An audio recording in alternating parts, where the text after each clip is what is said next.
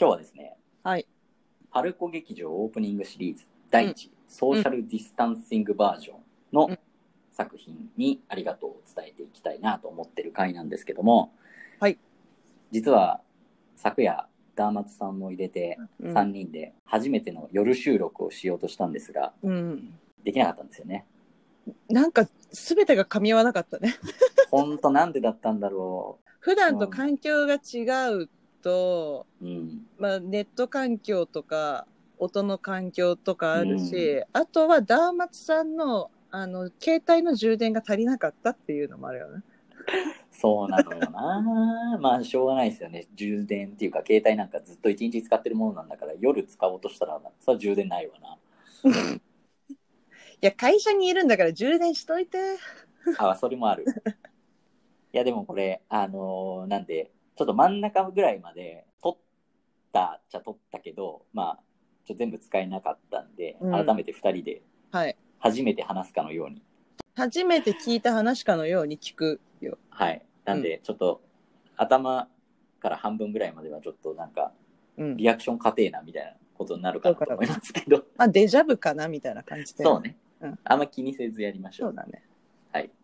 ということで、えーパルコ劇場オープニングシリーズ第1ソーシャルディスタンシングバージョンですけども、これは僕は、えーオンライン配信されているものを、うん。えー見まして、うんうん。えーアーカイブとかはなかったので1時から始まってきっちりそれに合わせてそう巻き戻しとかもできない状態だったので本当に舞台と同じようにでもお家でうん、えーうんパソコンで見るみたいな形で、えー見てたんですけど、チャッパさんは？これってさ、あの、ごめんはいこれって、それって、その、うん、公演やってるのと、リアルタイムで配信されてるっていう感じなのかな？そう、リアルタイム配信なんで、ちょっと見逃したとかで巻き戻すはできないし、ない。始まる直前の影穴みたいなのもこっちに届いていて、えー、で、暗転するところも見えていて、で、あとはでも、えーそこまではまあ引きの劇場全体が映る感じなんだけど、うん。始まるともう、あの、スイッチングされながら、後から DVD 発売されたようなクオリティの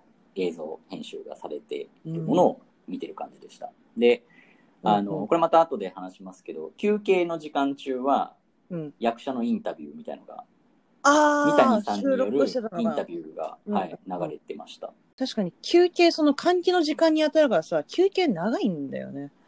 換気してたんだ。換気する。めちゃめちゃ換気するし、パルコ劇場、あのーなんかね、外テラスみたいな、喫煙所兼外の階段に抜けるテラスみたいなのができてて、うんうんで、そこが結構開け放たれるんだよね。すべてのドアもバーって開いて換気して、で、あの、あ、そうだ、私は現地パルコ劇場に行って見に行ったんだけど、はい。で、あの、席も半分しかいないからさ、女性トイレもすぐ並べて、すぐ行けるし、だから、すっごい休憩長いなって思った覚えがある。で、バーカウンター。ーとかそういうのも全部ないからさ、あ、飲食は、ね。飲食ないから、だから、暇なんだ。そう。休憩時間なるほどむっちゃ長いって、すごい思ったんだよね。あんまり感じたことないですね。あんまりないよね。うん、忙しい。そう、そう、忙しい忙しい。特にトイレなんて並んだら忙しいからさ、あの、IHI シアターのドクロ城なんてさ、もうトイレほんとギリギリだもん、女性トイレ。全然間に合わない。そうですよね。あ、そうだったんだ。だからその時間は僕は、えーっと、三谷さんが、それぞれ、まあ、えー今回出演されてる大泉洋さん、山本浩二さん、うんうん。えー相島さん、うん浅野さんとかって順番にこう、インタビューしていく。どうやって台本覚えてます？みたいな質問をえーみんなにしていく映像が流れてたから、休憩だからなんとなくトイレに行くじゃないですか。うん。で、行くけど、まあ家だから、うん。まあ、並ぶわけもなく、うん。普通にトイレ行って帰ってきたら、あれ？なんかやってる？みたいな感じで、えそれをずっと見てた感じでした。ー、面白そこれ、ちなみに、このままちょっともう一個、本編の、あのー感想の話に行く前に、ちょっと聞きたかったこと実はあって、う。うん。ダブルアンコールってありました？その、もう一回出てきました、役者さん。ないないないないない。あ、なかったんだ、やっぱり。僕配信で見てて、うん。ですごい良かったから、うん。僕もまあ、あの、パソコンの前でわーって拍手して、うん。で、まあ、鳴りやまないわけですよ。うん。で、あ、これまあ、ダブルアンコールのパターンやなと思ったら、もう、影穴ボンぶつけてきて、うんでもう、あの、帰りましょう。いやーそうそうそうそうみたいなアナウンスがあり、うんで、配信もポンって落ちたんですよ。もあーそうなんもう全然余韻が引っ張るとかもなく、んバンって結構すぐ落ちて、あれ？これ、やんないとお客さん帰れない帰れない。ぐらいうん。の拍手だったけど、どうしたんだろうってちょっと気になってたんですよね。いや、まさしくこれダブルアンコールあるよね。でもこれないやつかなってみんなでもパチパチパチってやりながら影穴で、ありませんっていうのが流れてそうそうそう言ってたうん。さすがにでもこれやんないとさ、終われないでしょってちょっと思ったけど、やっぱなかったね、なかった。もうみんな諦めて、あすごすご帰った。ー。えー、そうなんだ。悔しいっていうか、なんかもったいないね気もするけど、しょうがないですね。しょうがない。しょうがないし、この大地が、あの、自粛明け、初めてのリアル舞台だったの、私にとって。うんうんでもきっとそういう人すごいたくさんいると思うし、やっとこういう大型の劇場の幕が開いた、扉が開いたっていうタイミングだったから、結構、あのーもちろんみんながピリピリしてたよ。私が何かあってはいけないっていう気持ちでみんな行くしさ。そうですよね。検、もう入る時点で検温があるし、靴底消毒して、で、何かあった時のためにっていうので、住所とか電話番号登録して、うんうんうんで、客席入ったら一向きで、ちょっとそうガランとした雰囲気もあるし、うんっていう中で、まあなんとなくこうヒヤリとするような環境なわけよ。っていうのを、もうみんなそれをさ、踏まえた上で、もう共同体としてさ、その場にいたからさ。はいはい。あだからの、みんなうん。ルールを守って集まってますっていう。そうそうそうそう。それでも見に来たっていう共同体だから、ありませんって言われたらみんなクスクスって笑いながら、あオッケーっつって。ーまあそうか。そなるねうですね。。うん。うーん、なるほど、なるほど。そうか。じゃあ、中身の作品の話にうん。いければと思いますけど、あ、その前にあれか、えーあらすじですね。はい。ずっと側の話してましたけど。側の話盛り上がっちゃった。えーずいぶん盛り上がってまあ、まあそういう時期ですよね。はいえーとある共産主義国家で、えー独裁政権が遂行した文化改革の中、うん反政府主義のレッテルを貼られた俳優たちが収容された施設、えー強制的に集められた彼らは政府監視のもと広大な荒野を耕し農場を作り家畜の世話をしたうん過酷な生活の中で彼らをより苦しめたのは演じる行為を禁じられたこと、うん。役者としてしか生きる術を知らない俳優たちが極限状態の中で織りなす。歴史と芸術をめぐる群像劇の幕が上がるはい。ということでしたけどうんも、うん。チャパさんから追加情報。えっと、ものすごいソーシャルディスタンスしてたよっていう話。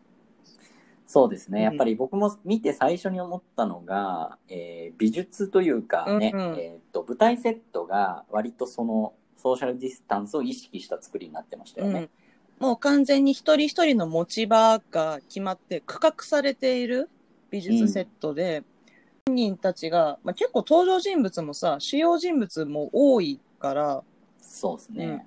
でも彼らが全員舞台の上にいたとしても、彼ら自身がマス席の中にいるような感じで、それぞれが距離を持って自分の持ち場から発言するっていうのは、うん。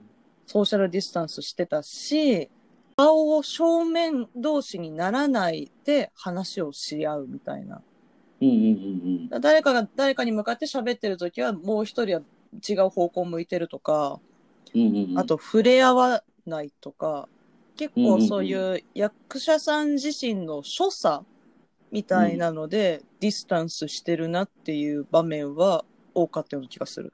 なるほどね。僕が実はあんまりそれ気づかなくて、うん。その、割と最初にその美術セットはもう明確に行くわけさ、うんそのさっきマスがあるっていうのはまさにそうだと思うんですけど、ぐらい目で見てよく分かったんだけど、その後の演出の中で、いあ、役者さん向き合って、あれ、感染大丈夫かなって心配になることがなかったからか、うん。あんまりその逆に、えっ、と、離れてやってるなとか、うんうんうん。触れ合わないように気をつけてるなとかがあんまり僕気づかないまま普通に見れちゃったんですよね。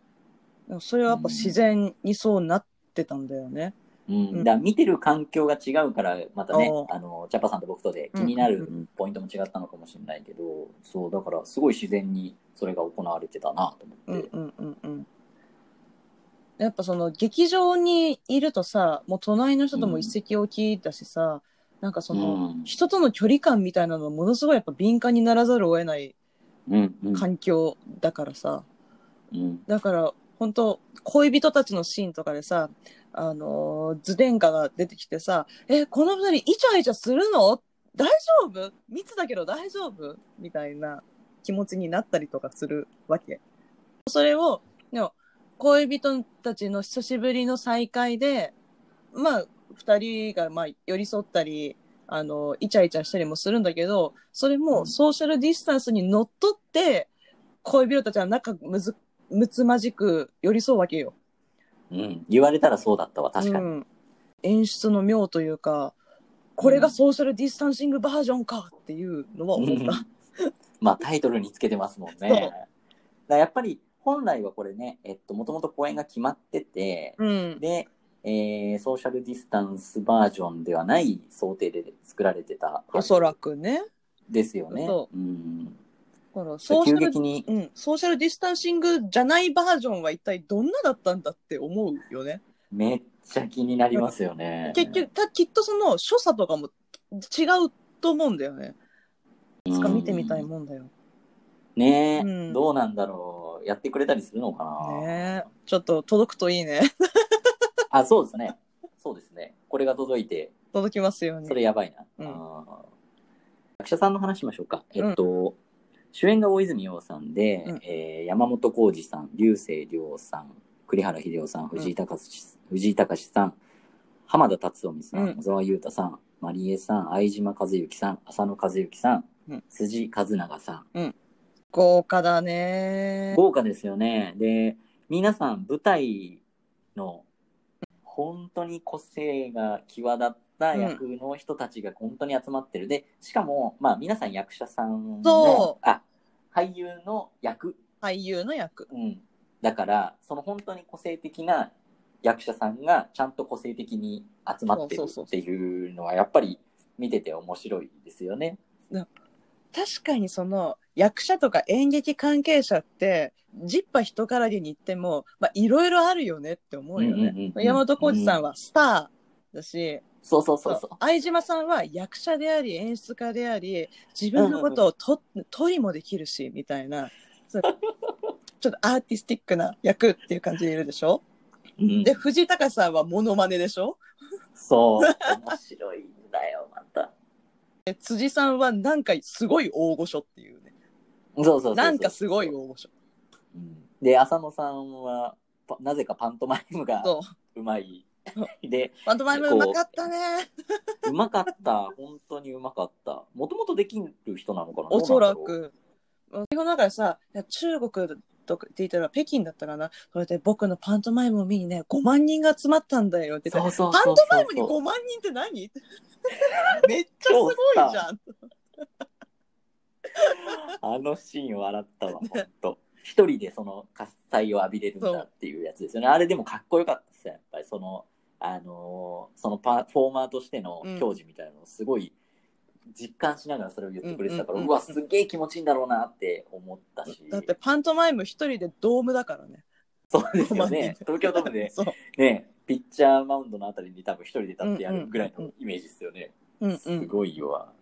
それで、流星涼さんが女型の役者。そうですね。うんうんもう、そう、もう入った時からもう、はんなり、しゃなり、しゃなりって感じの、もう、歩き方の立ち姿からめちゃめちゃ美しくて、流星涼って、そう、え、こんなに綺麗なの流星涼さんって、はんなりはんなりって歩いてたら、それがまさかそう、そう話に絡むのかってなって、あ、さっき美しいと思ってしまったよ、私、みたいな。そうですよね。うん。で、大泉さんだけ唯一、役者としてはうまくあまり大成せず、裏方としてずっとやってきた。そうなんですよね。でもやっぱりその大泉さんって、あの、この直前に、直前でもないかな、ドラマでノーサイドゲームとかうもあっん。たけど、こう、あれもしがないサラリーマンから、こう、ね、奥さん、松たか子さんに尻に敷かれてるような、うんえー人なんだけど、こう、監督として、ラグビー部の監督として、体育会的に仕切るんではないんだけど、うんこう、うん。一般の庶民っぽい感じなんだけど、どこかでちゃんと脚光を浴びる人うんみたいな役の時って僕すごい共感できるというか、うん。すごい入り込めて、今回もだから役者さんとしての才能がうん。実はないんだけど、裏方というかみんなをこう、落としていく側の人間としてすごく大事にされるし、脚光を浴びるし、うん一般庶民の味方じゃないけど、うん。代表というか、今回もあってすごい感情が僕、感情移入できたというか、え気持ーち、うん、感じ取れてよかったなぁと思いました。すごいもう大泉さんどうとでも取れる役をどうとでも取れるようにやるじゃない、私は結構印象としては逆でなんか八方美人嫌だなって、絶対この八方美人嫌なや嫌だよって思ってたの。うんうん。逆で。うん。けどそれがさ、あの役どころじゃない。そうそう思わせるような役そうそうそう。であるし、うん。っていうものを体現できちゃうどっちでも取れる髪の毛でしまう大泉さんみたいなのはうんうんうん。あるかな。うんかっこいい。面白かった。かっこいい。そう面白いうん。し最後結構辛いしね。そうなんですよね。最後も舞台でも、こう、ハッピーエンドは、はい、楽しかったね、だけじゃないうんから、ねうん。いいんだけど、でも、ね、三谷さんの作品で、と思って、これきっとなんだかんだこう、うん。いい着地にって、ちょっとあるんじゃないの？期待しちゃって。たからああ、そうなったかって、ちうん。ょっと寂しい気持ちというか、切ない気持ちにはなりましたうけど。んめちゃめちゃ胸くそバットじゃん。自粛明けでルンルン来たらめちゃめちゃ胸くそ悪い作品見ちゃった。と思って。いや別にそれは嫌だって話じゃなくてそれも。含めてね感激だから。うん。もちろん嬉しいんだけどこう来たかみたいなのは。そう。みんながハッピーになるんじゃなくて、結局誰かがね、うん。っていうことになっうん。たかーって思って、ちょっと、ででも面さ白かったの面白かったんですけど。うんで、さ途中にうまくの前半はさみんな役者がさ自分の得意分野でさあの出し抜くじゃない結構コントみたいなシーンがそう。うん。多くてでそこはさもうみんなゲラゲラ笑って。見るわけよ、うん。めちゃくちゃ面白いしお客さんも、もうほんと腹抱えて笑うシーンばっかりだし、パントマイム見てわーってその役者マジックみたいなうん。ものもいっぱい見て、でうん。やっぱり役者ってすごいなみたいなこれが5思った万人を相手にしたパントマイムかみたいなさ そう設定だけどね。っていうのも見てとてもスカッとする場面だしうん。いろんなね役者がいろんなそれまでさその空腹でもあの乾杯できるのが役者でだからみたいな、うんうんそういうシーンとかもあってその芝居に対しての芝居ってなんかやっぱいろんなことができるね無限だねっていうさ可能性あるよねっていう奇跡を信じるような場面の後に絶望が来るじゃない？そうなんだよ。本当あの、最後、あそこで終わってりゃ、うんやっぱ役者ってすげえなってそうそうそうそうってんだけど、違うんだよ。違うのよもうさっきまで笑ってた私のバカって思ったからね。うんうんうん。本当あのこうね、みんなで役者のすごいうん様を見せつけられてる、しかもあれが畳みかけていく感じは、本当に楽しかったし、うん。素晴らしい役者さんが集まってる、まあ設定上も役者だけど、本当にね、素晴らしい役者さんが集まらないとできない舞台だったなって思わせるシーンでしたよね。そうそうそうそう。からの落とし方がマジでえげつなくて本当にさっきまでうかつに笑ってた私って何してたの？みたいな、うんぬか喜びにも程があるわけよ。そう。うん。でそっわからさ結局さ役者は何も埋めなかったしうん。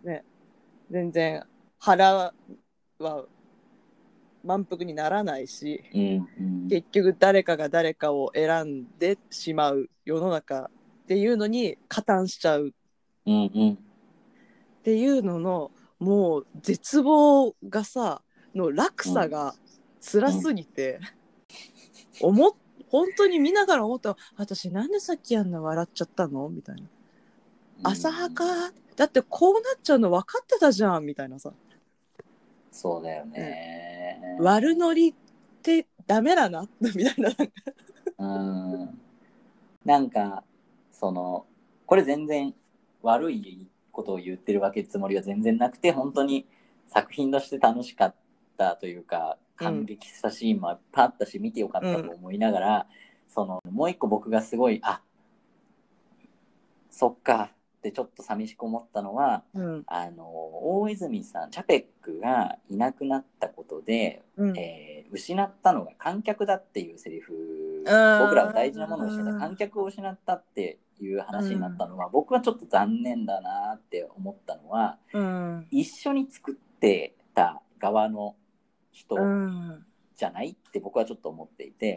要はみみ同じカンパニーの人っていう認識で僕は見てたけど、あそこって観客だったんだっていうのはちょっとなんか寂しい思いもあって。もう目線が完全にさ、スタッフ側のさ、共感がすごいよね。小真面目さんそういうことなのかな言ってる側の。完全にそのスタッフ側の気持ちが入り込みすぎてる。そう観客があって初めて舞台って完成するよねっていうのはうん。もう間違いなくそうで、うん。それこそ直前に僕「ソングス見たんですけど、うん。うん。ゲストあいみょんさんでうん。で大泉洋さんとの対談。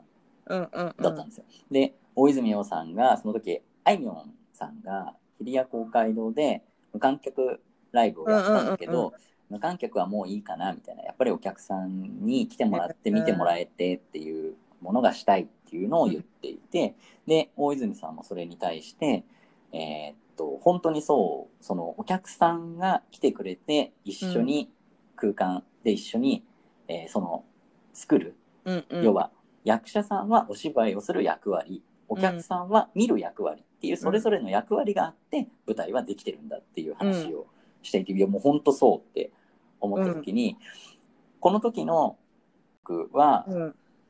役割の人じゃなくて作る役割の人だったと思ってたから、うん。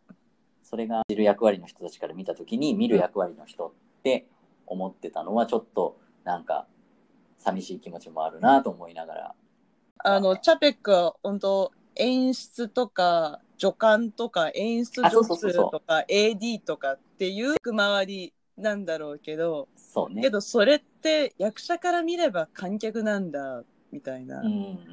だからそれとはまた別にお客さんっていう見る役割の人が、だから、えー、き言ってた1幕の終わりの方あれ2幕の頭でしたっけ？こう畳みかけてうんうんうん、盛り上げていくシーン、うん。あそこはもう明確に見る役割うんの人がいたじゃないですか、うん。監視官みたいな、うん。あれはやっぱり舞台だったなと思うんですけど、うん。確かにね。でもそうなるとスタッフの立ち位置ってなん一番最初の観客でもあるかもね。そうそうそうそう確かに。そう、うん、っていうと本当にそうで、うん。一番最初の観客って最初いう考の観客。え方もある、うん、うん、観客としてどう思うかっていうことそを言いながらもちろん調整していくことの方が多いだろうし。うそうなんですようん。あとやっぱり山本浩二さんがどこまでもスターっていういや、あれ肉体おかしい、おかしいじゃない。すごいでしょ。本当ね肉体さ、ジョジョみたいな体 いや、漫画だよ、漫画。の漫画でしたよね漫画だね。あれ、だってもうバッて出てきた瞬間、もう劇場ざわついたもん。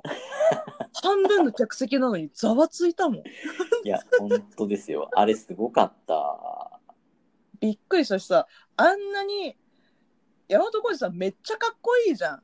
そめっちゃかっこよくて、あんなにムッキムキですごい体で、で、今回スターって役なのにさ、うんずっと面白いわけ。う面白いんだよ あんないめっちゃかっこいいのにずっと滑稽なのよ。そうああいうスターいたのかもね。ね、本当そう思わせる。ゆっくり歩くスターが。すっげえしょうもないテクニック言うやん。憎めないよね。はい、そう、憎めないんですうよ。ん。振り返ると私最初胸クソバットだったわって思ったけど振り返ると面白いな。面白かった、やっぱり。だから、うん、本当にあの畳みかけのシーンは最高で、特にやっぱり浅野さんのパントマイムは僕はもうツボすぎて、僕、おじさんスケッチっていう番組が昔あって、シスカンパニーの俳優さんが多分たくさん出てて、うん。高橋克実さんとか、鈴木浩介さんとか、で、浅野和之さんも出てて、うん。なんか、一人ずつ一発ギャグやるみたいな、うん。なんか、いや、この年齢のキャリアの役者さんに何、何さすんじゃっていうような企画でしたけど、うん浅野さんがずっと面白くて、今回もその、個人としてできる面白技いっぱい、すごい手数が出るじゃないですか。確かに個人プレーのパワーすごかったね。そうなんですよ。うんだから本当にいろんなことができてし、まあ、パントマイムっていう役柄上一人でね、パフォーマンスができるのもそうだけど、それ以上にいろんなものを出せるうんから、本当に器用な方というのか、武器がたくさんある方といううかん、確かに武器がたくさんある人だよね。うん、あんなに正統派なパントマイム芸をさ、しっかり見ることもなかなかないからさい。や、本当にうまいんだよな。面白かったね。かった。あ藤井隆さんもずっと面白いしね。あーもういつどうずっとなんていうんですかねまっすぐ。いつまでもまっすぐで。だってちょっとモノマネしただけですみたいなとかもさ、ずっと面白いしさ、そう。え不満たらたらなんだけどやるっていう可愛らしい。可愛いよね。ね。でも大御所、辻さんの大御所はずっと大御所だしさ、大御所っぽいみたいな。本気しながらうん。こうセリフが出てこなくて同じセリフ言っちゃう感じ、もう全然戸惑ってなくて堂々とやってる感じは 大物。大物。めっちゃ大物と思って。つおみさんはね語りというか、うん。役やりながらこう語り手として、ねうん。